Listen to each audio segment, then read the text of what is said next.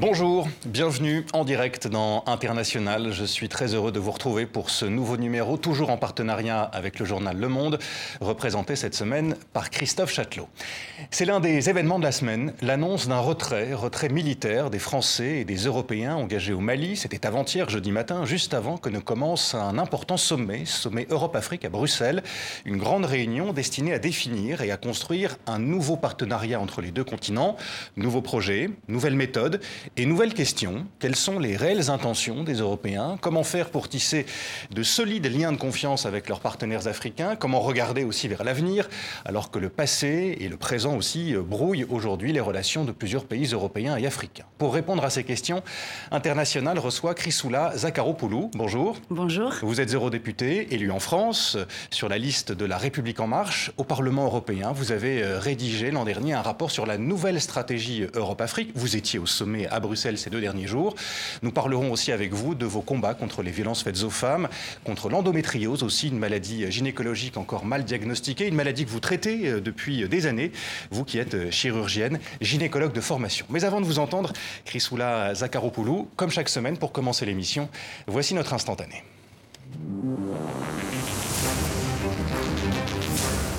J'appelle mes concitoyens réservistes à se présenter au bureau de conscription militaire.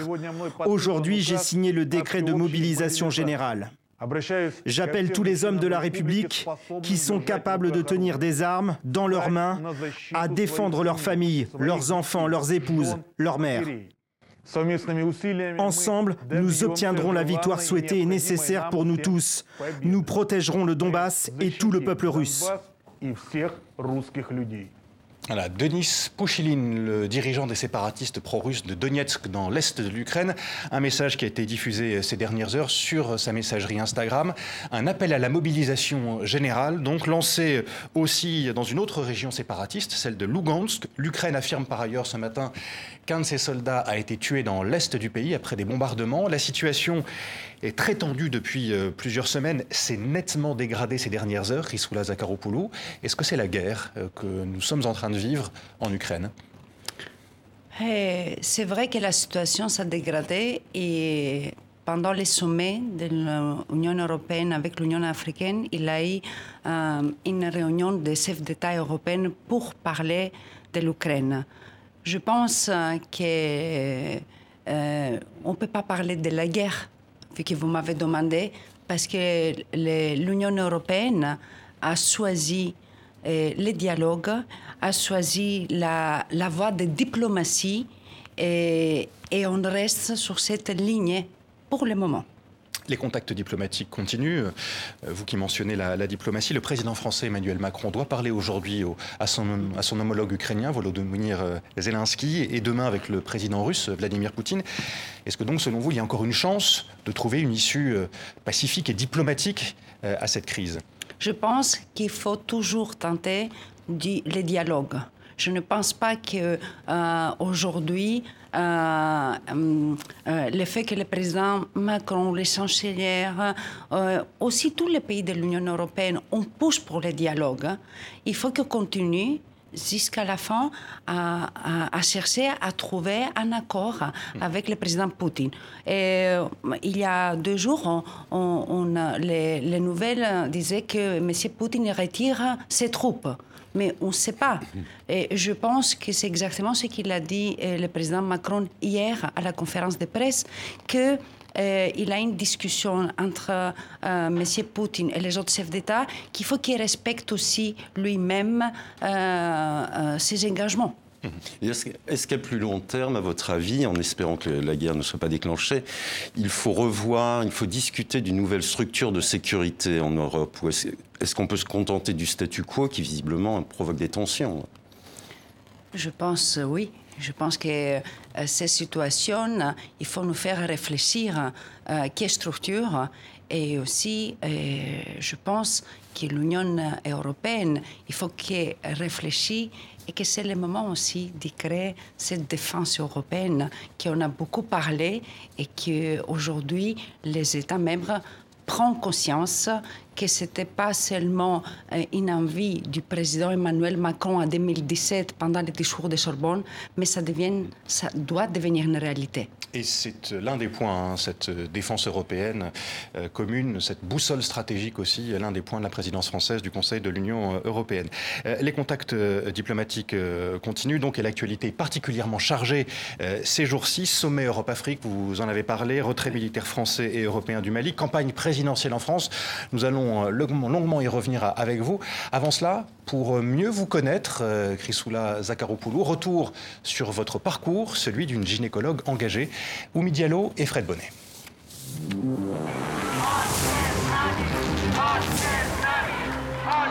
Comment auriez-vous pu imaginer Chrysoula Zakharopoulou voir le droit à l'IVG bafoué aujourd'hui en Europe? Vous, la gynécologue engagée contre toutes les formes de violence faites aux femmes. Pourtant, fin 2020, un peu plus d'un an après votre entrée officielle en politique, l'avortement pour malformation du fœtus est jugé inconstitutionnel en Pologne. Puisqu'alors les conservateurs, ce défenseurs du droit à la vie, s'opposent à l'IVG légal, expliquons-les alors ce que c'est une IVG illégale. Une IVG illégale, chers collègues, c'est accepter de mettre en péril la vie d'une femme.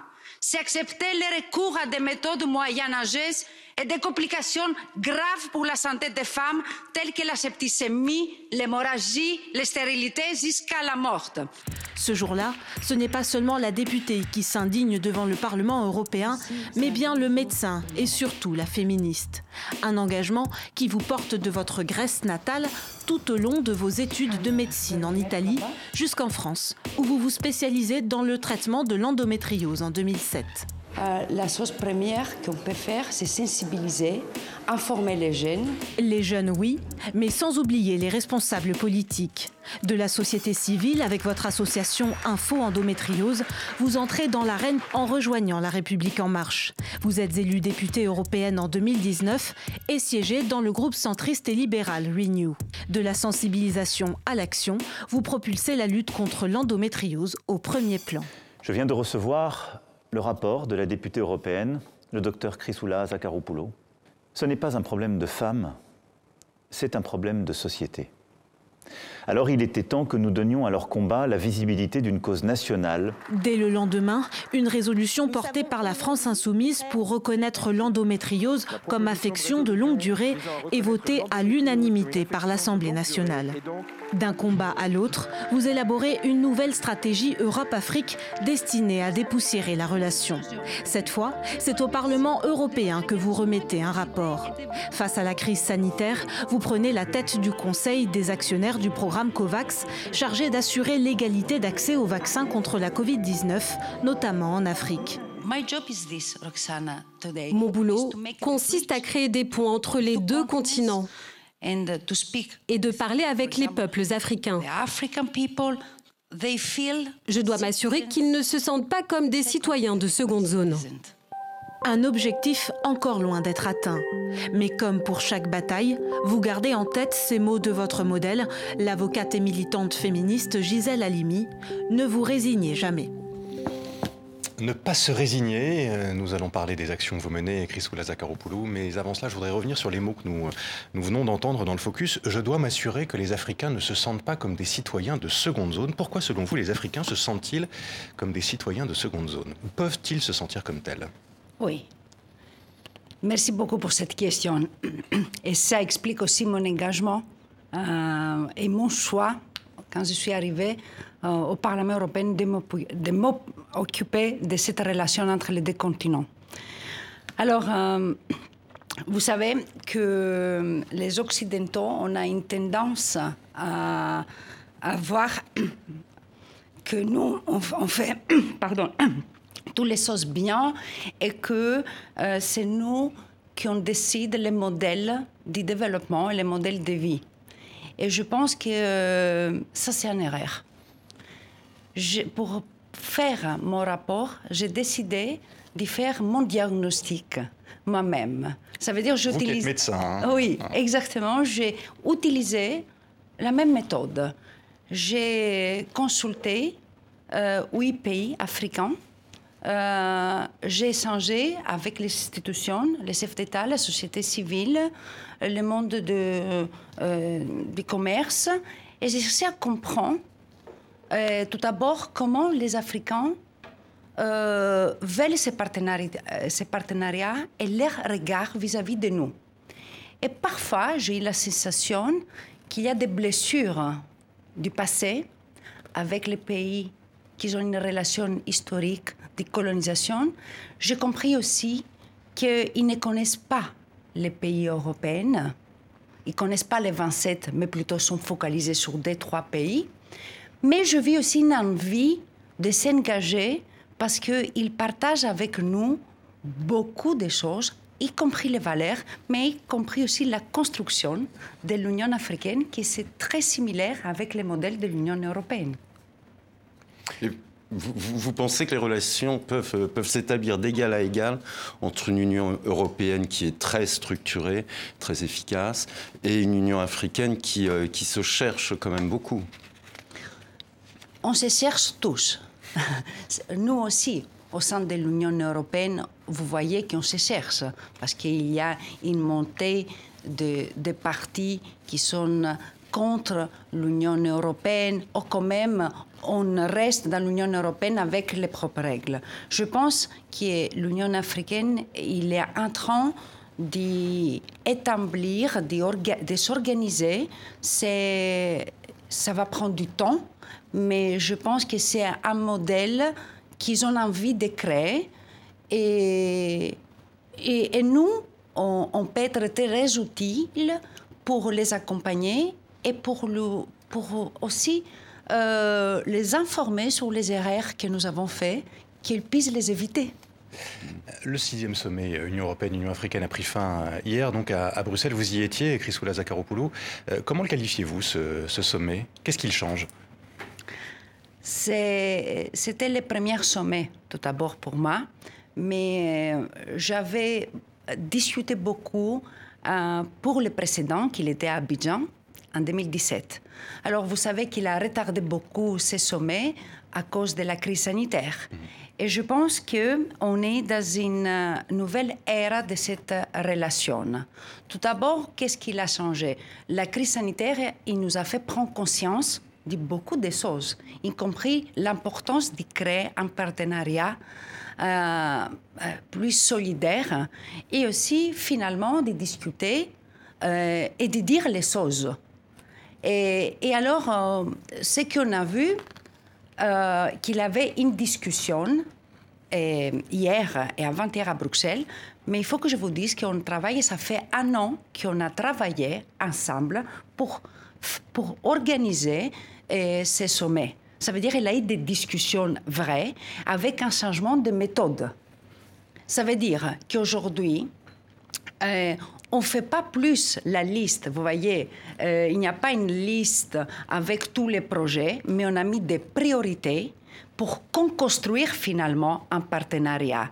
Et on voit, parce que j'étais à ce sommet, il a, ils ont, on a créé, on a fait six tables rondes sur des thématiques prioritaires où il y a une discussion tout d'abord entre, euh, euh, entre les chefs d'État des deux continents et la grande nouveauté, c'est que les États membres qui étaient moins impliqués, que soit européens, que soit africains, étaient autour de la table. Ils ont donné les propres idées. Vous voyez, ça change euh, tout. Un changement de méthode, donc Christophe. Euh, il, y a une expérience un petit peu comparable à une moindre échelle qui est euh, l'Alliance Sahel qui a été lancée par le président Macron également, par l'Allemagne et d'autres pays. On s'est aperçu qu'il y avait eu des échanges avec les pays africains, mais que finalement, au bout du compte, celui qui a le dernier mot, c'est celui qui a l'argent. Ce sont les institutions financières internationales, c'est l'Union européenne, c'est la Commission, et que les, les, pays africains sont très déçus. De, finalement, ont l'impression de s'être fait un petit peu roulé dans la farine. Est-ce que vous craignez pas, qu'on retrouve la même chose Je ne suis pas d'accord avec vous.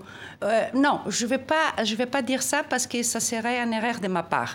Parce que comme j'ai suivi, tout d'abord, euh, ce sommet n'a pas arrivé d'un jour à l'autre. Il a eu un travail pas seulement vraiment diplomatique, il a eu des échanges vrais. On, a, on était ensemble tout le temps. Et si vous avez vu. C'est le minimum. Oui, oui, mais c'est la première fois que ces méthodes étaient adoptées. Vous connaissez. Et, deuxième, deuxième chose importante, je pense que euh, hier, euh, le président de la Commission africaine, M. Moussa Faki, et le président sénégalais, qui est le président de l'Union africaine, euh, moi j'étais très touchée parce que ils ont dit finalement, on a des problèmes africains. Nous, nous proposons des solutions africaines, que c'était la demande des Européens aussi. Donnez-nous euh, les solutions que vous pensez. Hmm. Mais parmi ces solutions, ce que vous demandent les dirigeants africains sur un point bien précis, les vaccins, c'est la, levée, des, brevets. Euh, pourtant, les, Européens, les dirigeants européens ont refusé cette, euh, solution. ça aussi. Parce que j'étais hier, j'étais invitée euh, à, la table et j'ai participé à la table qui était dédiée sur les questions de santé, de la vaccination et la question de la propriété intellectuelle. Parce qu'il faut être honnête, on ne va pas parler de la propriété intellectuelle sans voir tous les backgrounds. Euh, alors, euh, en tant qu'Européenne, vous savez très bien qu'on était l'acteur qu'il a créé ce mécanisme euh, ACTA, le mécanisme COVAX, qui c'est le pilier. Voilà, qui pour, pour, accélérer la lutte contre l'épidémie de Covid, c'est un dispositif, un programme qui a été lancé au printemps 2020. Exactement. Et le mécanisme COVAX, alors qu'il était euh, responsable pour la distribution des vaccins le jour que les vaccins auraient été découverts. Alors, on est euh, avril 2020, on n'a pas de vaccins. Euh, il y a un engagement fort euh, de l'Union européenne. On a mis 3 milliards d'euros. Mhm. et, quand le vaccin euh, il a été découvert, on a eu un problème tout d'abord de la production des capacités des vaccins. Vous vous rappelez très bien, l'année dernière, le mois de février, qu'on a commencé la vaccination en Europe, la capacité de production était très faible. Dans ces cas, il y a, excusez-moi parce que c'est important que j'explique ça, et à ce moment-là, il y a un appel pour la donation des vaccins du président Macron aux autres pays riches. Et ça, c'est un moment clé parce que la France, elle était au rendez-vous. C'est le premier pays qui a partagé des vaccins, les propres vaccins, à un moment que les COVAX, il n'était pas un mécanisme hmm. pour partager les vaccins, mais pour acheter des vaccins. Mais là, on n'en est plus là. Là, on est plus. Enfin, il est toujours question de donner des vaccins aux pays les plus pauvres et à certains pays africains. Là, la question est de produire des vaccins en Afrique. C'est l'une des avancées de ce sommet. Six pays africains vont accueillir des, unités de production de vaccins à ARN messager. C'est dans ce cadre-là que la question euh, de, la levée des, brevets des vaccins se, se pose. Les Européens, eux, parlent d'un transfert encadré de technologie, mais pas d'accès libre au brevet des vaccins. Pourquoi? Écoutez, euh, il faut expliquer que la chose qui manque aujourd'hui au continent africain, et ce n'est pas moi, c'est avec les chefs d'État que j'ai changé, c'est la question du transfert des technologies. Hmm. Et c'est leur demande de euh, transférer les technologies. Après, il avait le président Ramaphosa à l'Afrique du Sud qui a déjà euh, voyez, c'est un pays très avancé sur les sujets, et que c'est lui qui l'a toujours milité pour la levée de la propriété intellectuelle. Alors, hier, on a eu un engagement fort tout d'abord sur la question, parce qu'on est en plan vaccination, il y a seulement 11% du continent africain qui l'est vacciné. Alors, l'Union européenne va donner 450 millions de doses encore d'ici jusqu'à fin juin. Et il va, euh, il va investir, il va donner, si vous voulez, 4, 85 millions pour la distribution, pour le déploiement, pour la formation des professionnels, pour euh, faire les campagnes et bien sûr sur la question de la capacité de production. L'Union européenne, elle était dès que le président Macky Sall euh, il est venu, il a dit j'ai besoin d'augmenter mes capacités de production à l'Institut Pasteur de Dakar l'Union européenne, il a suivi. Et hier, comme vous avez dit, on va avoir cette hub à l'Afrique du Sud qui qu'il va être avec l'OMS, qui va être responsable pour euh, la formation sur le transfert des technologies. Et pour finir, sur la propriété intellectuelle, euh, été, et c'était une grande avancée, parce qu'il avait aussi euh, le docteur Ngozi, qui c'est la directrice générale de l'Organisation mondiale du commerce, parce que ça dépasse les pays. C'est là que ça se décide, la levée ou pas de la propriété intellectuelle. Et hier, à la fin du sommet, on a délivré ensemble que les extrêmes, euh, euh, il ne faut pas continuer comme ça, mais on est en train maintenant de travailler pour trouver un compromis entre l'Afrique et l'Europe, et c'est ça qu'on va porter ensemble pour euh, la, réunion de l'Organisation mondiale euh, du commerce. Alors c'est une grande avancée. Et je peux vous dire, euh, pour finir, parce que j'ai vu le, président Ramaphosa, qu'il est assez critique, que j'ai vu les changements. Et j'étais vraiment très content et très ému. Et je partageais avec lui qu'il m'a dit il faut qu'on avance maintenant.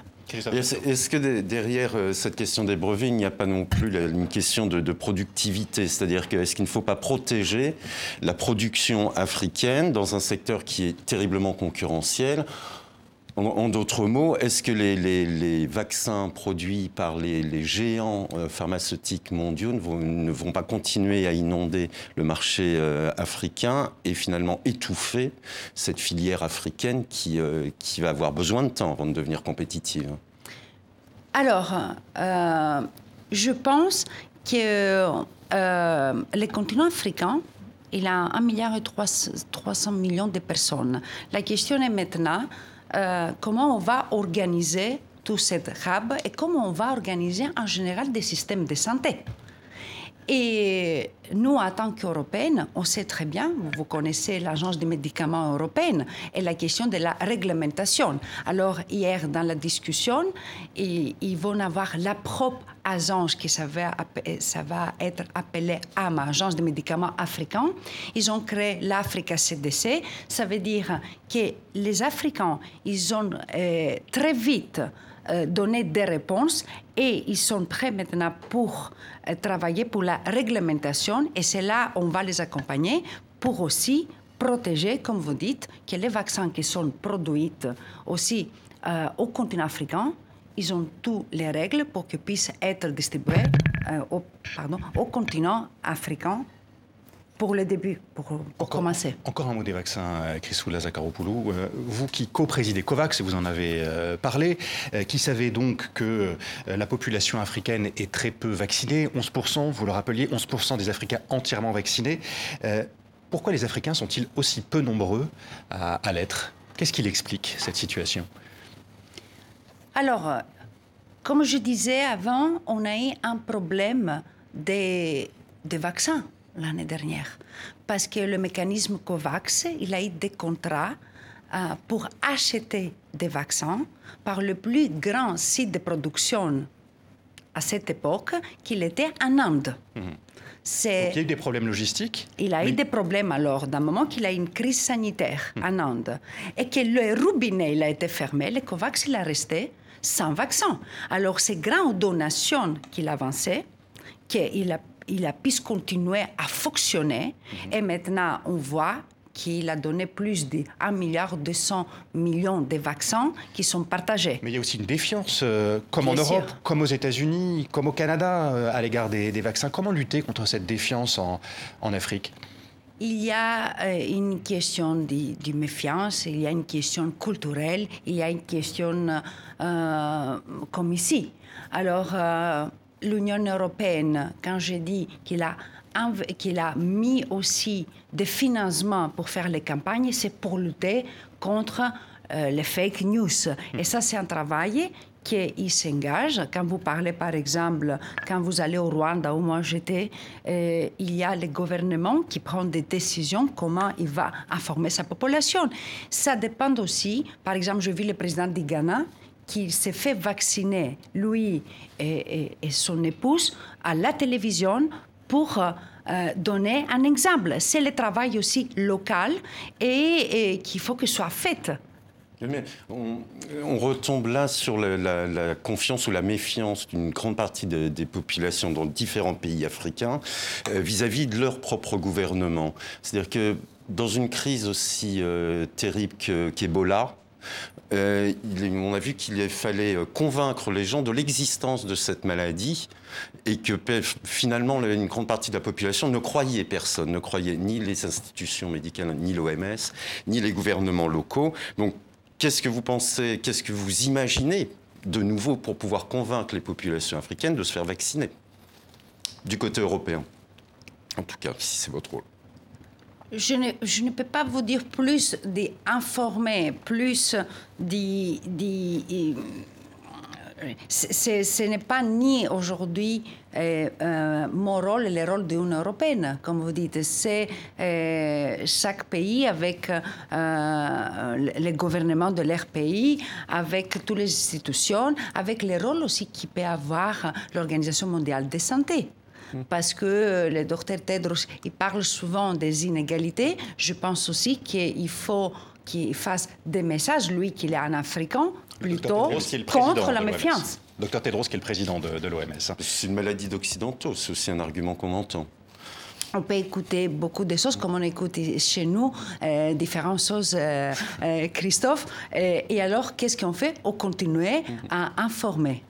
Beaucoup d'Africains, beaucoup de pays africains n'ont euh, officiellement, en tout cas, pas connu de crise sanitaire aussi grave euh, que celle qu'ont connue des pays européens ou, américains. Est-ce que ça a un sens réellement de vacciner, d'essayer de vacciner toute la population africaine contre le, Covid-19 C'est une très belle question que euh, je pense qu'il faut qu'on commence à se poser. Et j'ai vu des, des, études sur la question des taux de vaccination de 70 euh, il disait Dr Tedros qu'il faut que toutes les planètes soient vaccinées environ avec un taux de 70%. Ça se pose des questions. Il y a des études qui montrent qu'il y a une euh, jeunesse au continent africain. Est-ce que ce taux euh, il faut les garder ou pas. Je ne peux pas vous répondre parce que je ne suis pas spécialiste. Je pense que c'est l'Organisation mondiale de santé qu'il faut que donner des réponses, mais c'est une, question. La deuxième chose, que quand j'étais euh, il y a deux mois au Sénégal, que j'ai cherché à comprendre pour répondre aussi sur la question de la méfiance, comme euh, au continent africain, heureusement, il n'a pas eu la mortalité que nous avons eue avec les images horribles qui sont venues de l'Italie, qui ont marqué les esprits de tous les citoyens européens, je pense que les, les continents africains et les Africains, ils s'inquiètent aussi des autres maladies et ils s'inquiètent plus des, pas de la maladie et, de Covid, mais plutôt comment il impacte leur économie.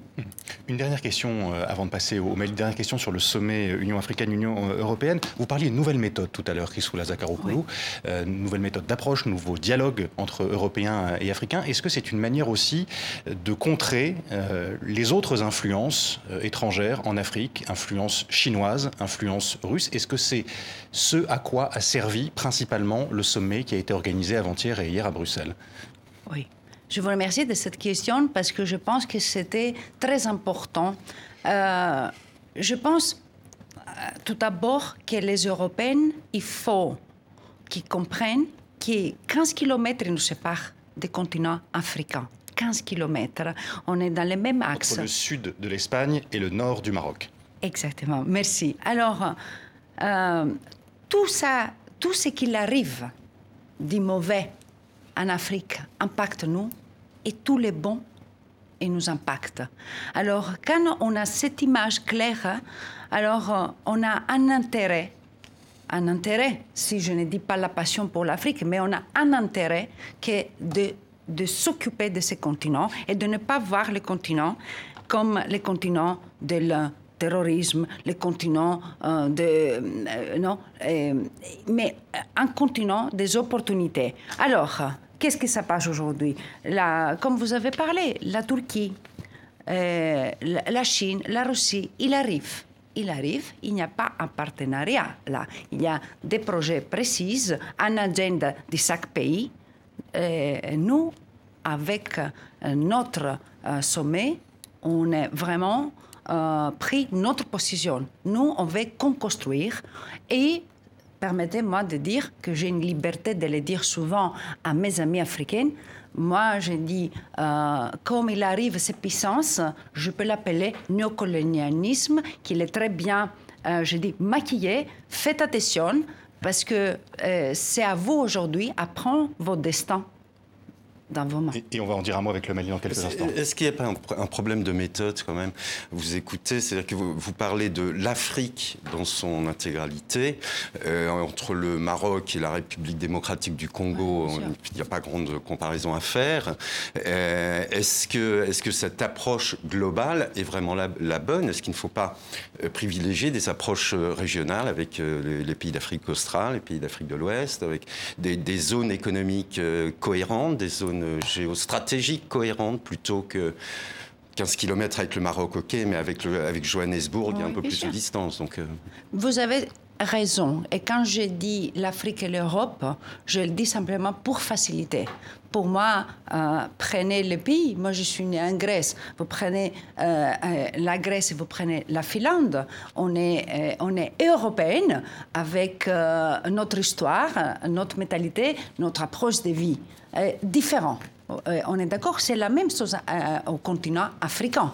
Mais c'est, quand je dis renouveler les relations, c'est on a des gros axes de coopération entre les deux continents et ce qu'il arrive c'est exactement ce que j'ai dit. C'est qu'il arrive à la sortie de ces sommets et qu'on commence à se faire connaître. Je fais un exemple. On a eu une discussion, par exemple, entre le premier ministre grec, euh, euh, M. Mitsotakis, et euh, le président Kagame.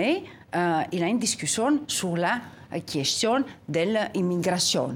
Il, il y a aussi une collaboration entre les deux pour le développement du tourisme au Rwanda, vu que la Grèce, un pays qui n'a pas de relations avec le continent africain, mais qui a des choses. C'est la même chose pour l'agriculture, par exemple. C'est la même chose pour l'Estonie, pour toutes les, les, questions numériques, vu que l'Estonie, sur les questions digitales, est très avancée. Et quand je veux en Afrique, je vois que les autres pays européens commencent à faire des bilatérales sur des thématiques. Et c'est exactement ça, c'est nouveau. C'est nouveau et qui n'était pas le cas il y a, je ne sais pas, il y a cinq ans. La France a annoncé son retrait militaire euh, du Mali, retrait aussi pour les pays européens présents au sein de la force Takuba. C'était avant-hier, jeudi matin. Retour sur euh, cette annonce avec Karine Barzegar.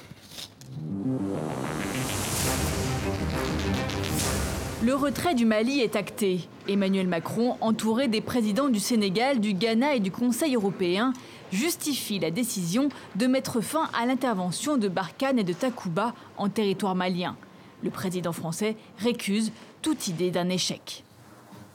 Nous ne pouvons pas rester engagés militairement aux côtés d'autorités de fait dont nous ne partageons ni la stratégie ni les objectifs cachés.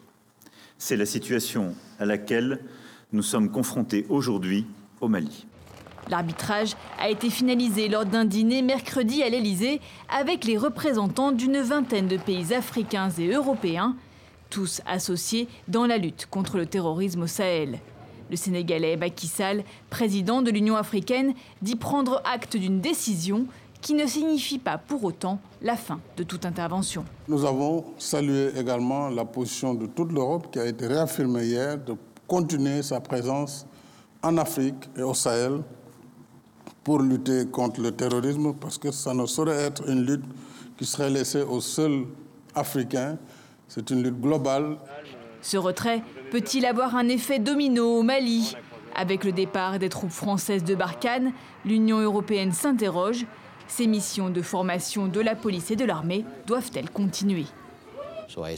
J'ai envoyé une mission au Mali afin de vérifier avec les autorités maliennes sous quelles conditions et sous quelles garanties nous pourrions envisager la possibilité de garder ou de ne pas garder notre travail de mission de formation.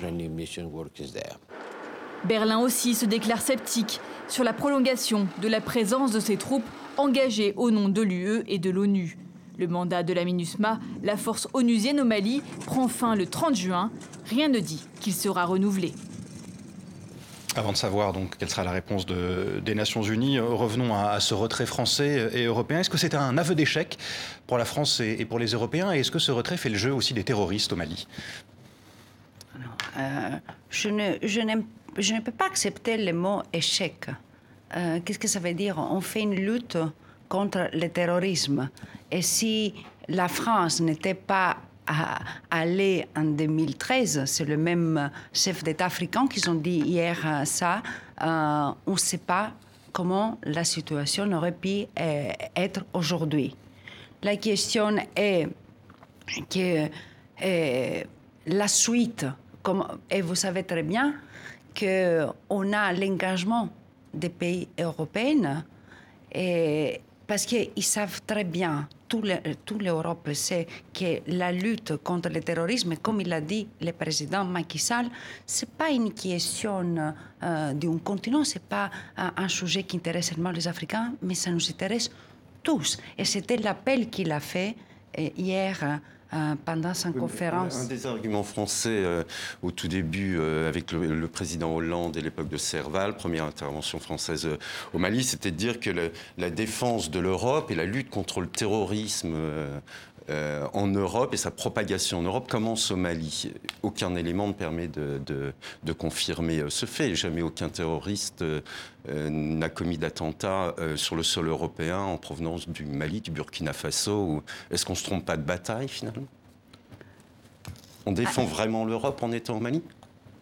On défend tout d'abord, je pense, euh, on, défend, on fait une bataille contre le terrorisme. Et je pense que ça, il n'a pas. C'est pays locaux de le. Oui, mais il n'a pas de frontières. Est-ce que euh, je trouve qu'il n'y a pas de frontières la bataille contre le terrorisme Je ne sais pas. Ça veut dire euh, qu'est-ce que ça, nous intéresse seulement ce qu'il est en train d'y passer chez nous. Première chose. et, deuxième chose, je pense que aujourd'hui, c'est le même les mêmes Africains qui disent qui, nous demandent de rester et de, les aider.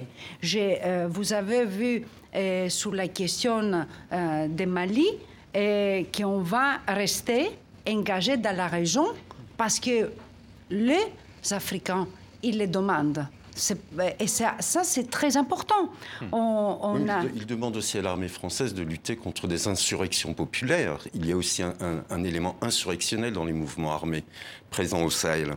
Est-ce que c'est le rôle de la France de, de, régler les, problèmes entre les agriculteurs et les éleveurs, entre les Peuls et les Alors, les rôles, les rôles de la France et les rôles de l'Europe, c'est euh, dans ces nouveaux partenariats, c'est, comme ils ont demandé, de les aider parce que, euh, tout d'abord, la question, c'est euh, euh, eux-mêmes comment ils vont affronter. Et ils demandent pas seulement de nous, ils ont fait, fait appel hier à toute la communauté mhm. internationale. Alors, on voit qu'il y a aussi une initiative de, de ACRA, qui est une initiative africaine entre les pays du Golfe de Guinée, mhm. pour pouvoir prévenir, si on peut dire, le terrorisme qu'ils ont présenté, le président d'Ghana, je pense qu'il y a une mobilisation et des actions euh, des, pays africains aux trois pays euh, et qui demandent dans ces partenariats notre aide. je pense qu'un partenaire, il faut, il faut les aider. On va changer de sujet maintenant, Chrysoula Zakharopoulou, euh, et parler d'un combat euh, que vous menez depuis des années, combat contre les violences faites aux femmes. Cette semaine, la revue scientifique The Lancet a publié une étude qui a été menée entre 2000 et 2018, la plus large étude jamais menée sur les violences faites aux femmes, et elle montre que plus d'un quart des femmes dans le monde ont déjà subi des violences domestiques.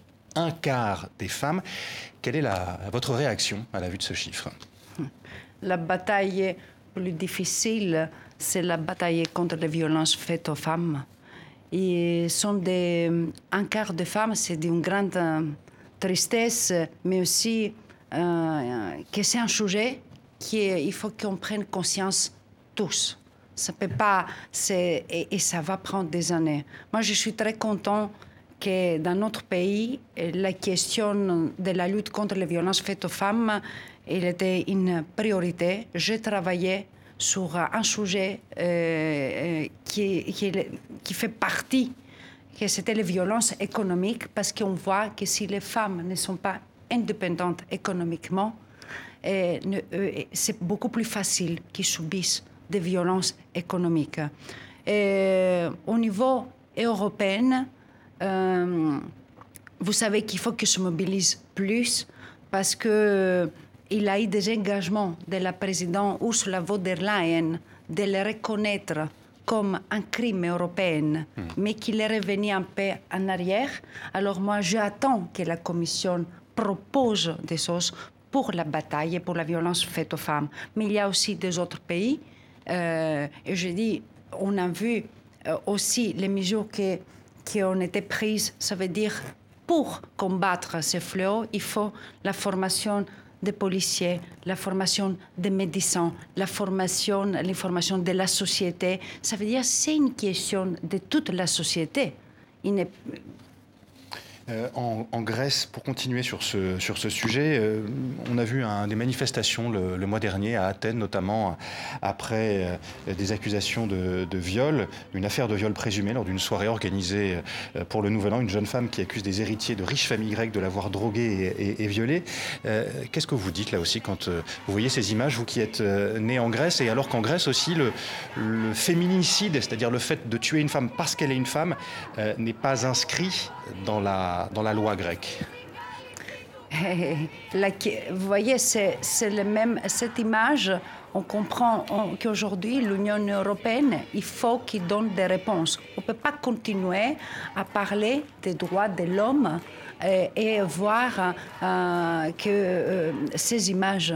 Je pense qu'on euh, a tous un intérêt de parler. Que, souvent, ils disent au niveau de l'Union européenne que ce n'est pas une, une, question de compétence nationale. moi, je suis désolée. Là, si on parle de l'état des droits, des euh, droits euh, d'hommes, des femmes, dans ce cas, c'est une bataille qu'il faut que soit menée au niveau européen, parce que ça ne suffit pas seulement que chaque État fasse au travail, mais il faut qu'il y ait une politique. Euh, Malte est le seul pays en Europe où l'avortement est considéré comme un crime, euh, ce qui est contraire aux valeurs européennes, contraire aussi à ce que déclarait le président français Emmanuel Macron, qui souhaiterait que l'avortement, enfin la lutte contre l'avortement soit inscrite dans la charte des, droits euh, européens. Est-ce que Malte a sa place aujourd'hui en, en Europe? c'est une question que vous me faites. Alors, il y a. Euh, il y a euh, pour moi, c'est triste qu'un pays qui fait partie de l'Union européenne, euh, il y a ça dans ces principes. Et je pense qu'il faut, il faut aussi que Matt s'évolue à ce sujet. C'est pour ça aussi que je partage cette proposition du président euh, de la République quand il est venu euh, nous parler au Parlement européen. Et je trouve que l'interruption des grossesses, que beaucoup de conservateurs aujourd'hui veulent s'attaquer, c'est beaucoup plus complexe. Euh, chaque fois que les États dérapent, chaque fois qu'il n'y a pas un respect de l'État de droit, regardez où sont les droits des femmes. Hmm. Chaque fois, ils reculent les droits des femmes. Quelque chose vient de tomber sur le plateau, mais tout va bien. Je vous rassure, personne n'a été blessé. Euh, il y a un autre combat que vous menez aussi, Chrysoula Zakharopoulou, c'est euh, celui contre l'endométriose. C'est une maladie chronique qui touche une femme sur dix euh, en France. Elle peut provoquer d'intenses douleurs, notamment au, moment des règles.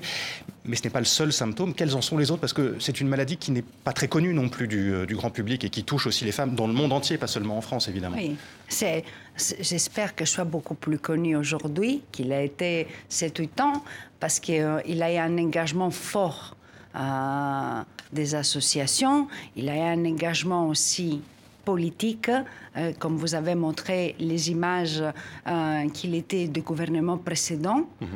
et, ensuite, on a continué avec l'engagement du président de la République, Emmanuel Macron, comme une grande cause. Et et là, finalement, euh, euh, on a une stratégie nationale. Je vous dis seulement, euh, vu que je m'occupe de ces sujets, qu'on est un des pays, et c'est sûr que c'est l'unique pays au monde qu'aujourd'hui on va avoir une stratégie nationale transversale. Ça veut dire qu'on va s'occuper d'une femme qui a des règles douloureuses et l'impact qu'il a à sa vie, dans l'école, à, à, son travail, dans sa vie euh, personnelle. Ça veut dire que c'est quoi le problème aujourd'hui? C'est une maladie honteuse, l'endométriose? C'est une maladie qui est mal connue, à la fois par le grand public et par les médecins également? C'est une maladie tout d'abord très complexe. C'est une maladie liée aux règles donne des symptômes tels que les règles euh, douloureuses, mais des douleurs chroniques, parfois des douleurs pendant les rapports intimes. Et c'est difficile parce que les symptômes parfois ressemblent avec des symptômes des autres maladies. Et c'est très difficile, c'était assez difficile avant de parler avec les, médecins de, l'intimité, oui, ça, arrivait, et, la formation des professionnels de santé n'était pas telle pour répondre.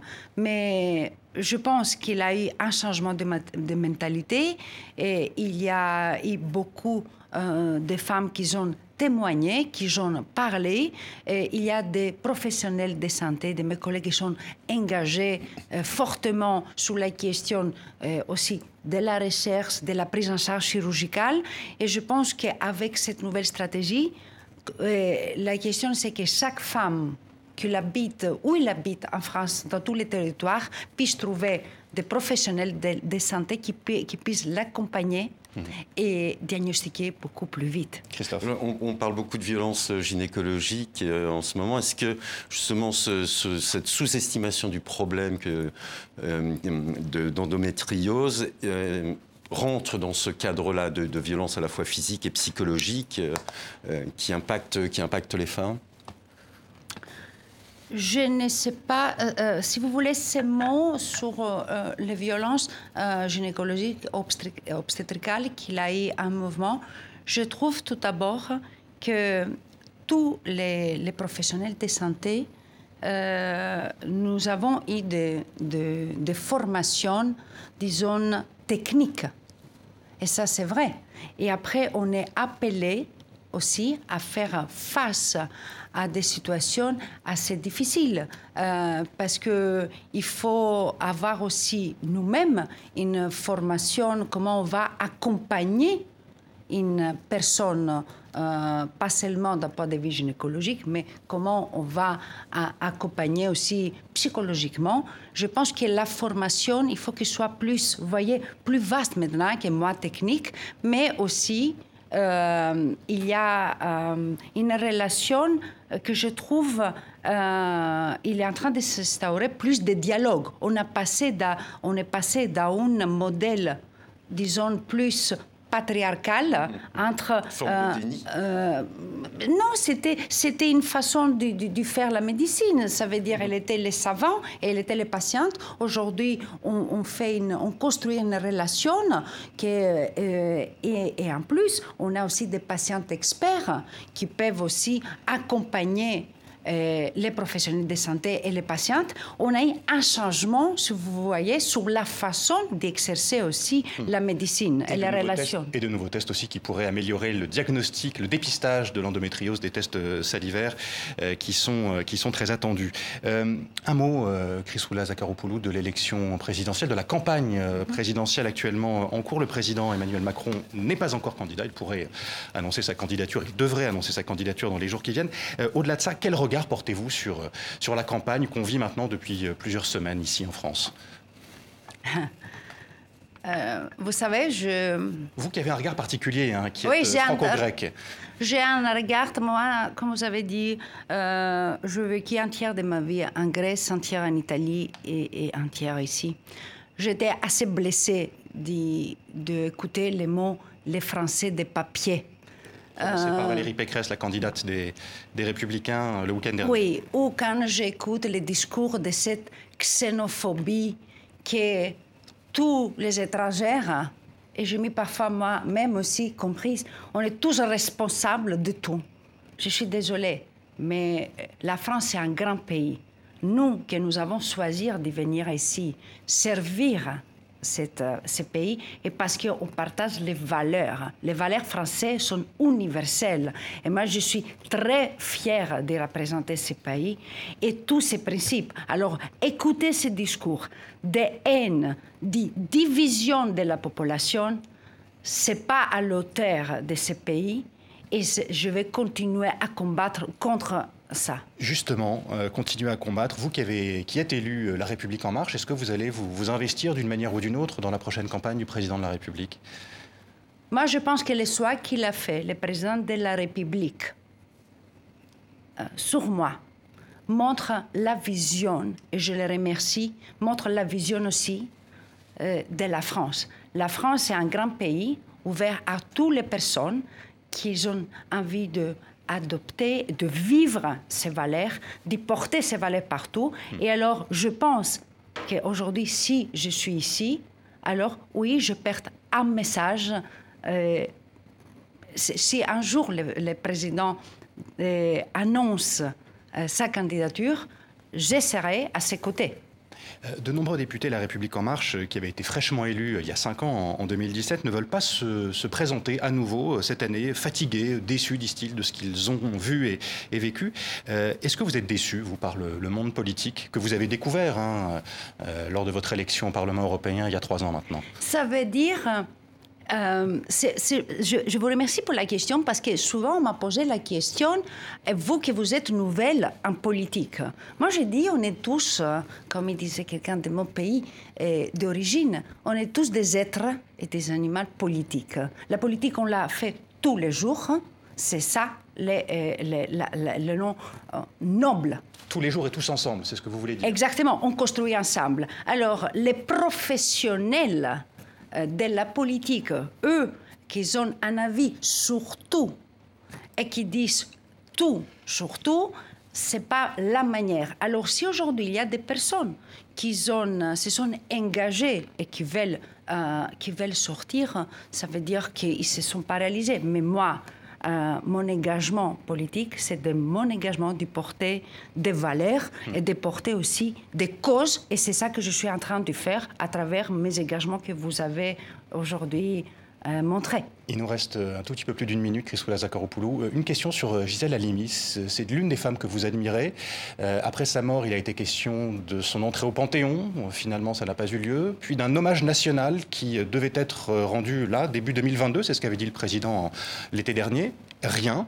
Euh, quelle est votre réaction à, cette euh, presque indifférence euh, de, l'État français à, Gisèle Halimi? Non, je ne peux pas dire que tout d'abord l'État français, il a mis en valeur, et le président Emmanuel Macron, je pense, il a mis en valeur beaucoup de femmes. Mmh.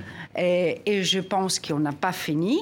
Et, et, Gisèle Halimi, c'est une grande femme et il a toute sa place. Grande avocate, hein. Qui, avait défendu, qui a défendu euh, les droits des femmes, notamment et les droits des femmes. Et je pense qu'une femme comme ça, c'est pas euh, c'est pas parce que en 2022 on n'a pas réussi à faire un événement qui reste la grande figure et un grand exemple pour toutes les femmes et pour la société française. En quelques secondes, quelle est votre ambition pour les années qui viennent? Mon ambition, c'est de continuer de rester moi-même et porter les causes euh, que j'ai toujours portées, avec dignité. Merci beaucoup. Merci euh, Chrysoula Zakharopoulou d'avoir répondu à nos questions dans International en partenariat avec le journal Le Monde. Merci euh, à vous, Christophe Châtelot, de nous avoir accompagnés. Merci à vous toutes et tous de nous avoir suivis. Je vous dis à la semaine prochaine. À bientôt.